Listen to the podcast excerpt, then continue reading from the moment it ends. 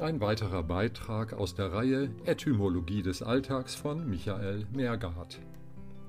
Tirade Gerade wir Gatten, Ehegesponse und Lebensabschnittsgefährten müssen uns immer wieder, und dies im Allgemeinen nicht zu Unrecht, Tiraden, nämlich Schimpftiraden, unserer besseren Hälfte oder bei aus unserer Sicht ungünstiger Gewichtsverteilung unseres besten Drittels anhören. Der zuständige Duden erklärt uns, woher dieses Wort Tirade stammt.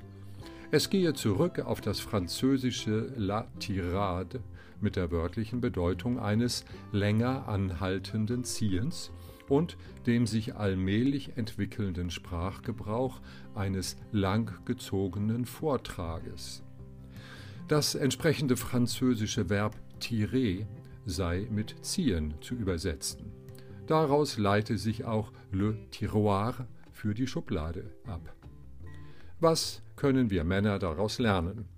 Das möchte ich Ihnen, liebe Geschlechtsgenossen, nunmehr möglichst schonend beibringen. Jedermann weiß, dass der Begriff Gatte unmittelbar mit dem Akt des Begattens verwandt ist.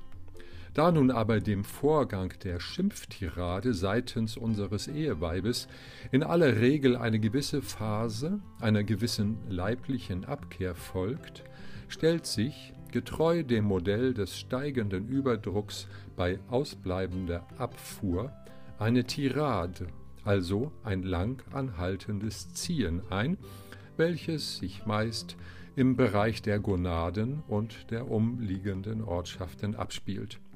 Und wie uns die englische Übersetzung des Wortes ziehen, nämlich to pull, nahelegt, fällt durch eine solche Druckerhöhung manchem auch das Pullern nicht mehr so ganz leicht.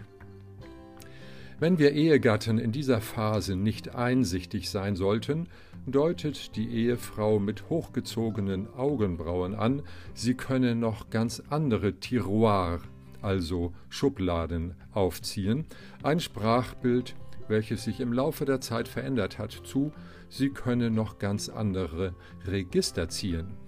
Dieses Wort Register wiederum macht eines ganz deutlich, nämlich dass es sich hier um ein Regiment handelt, bei dem wir Männer stets den kürzeren ziehen.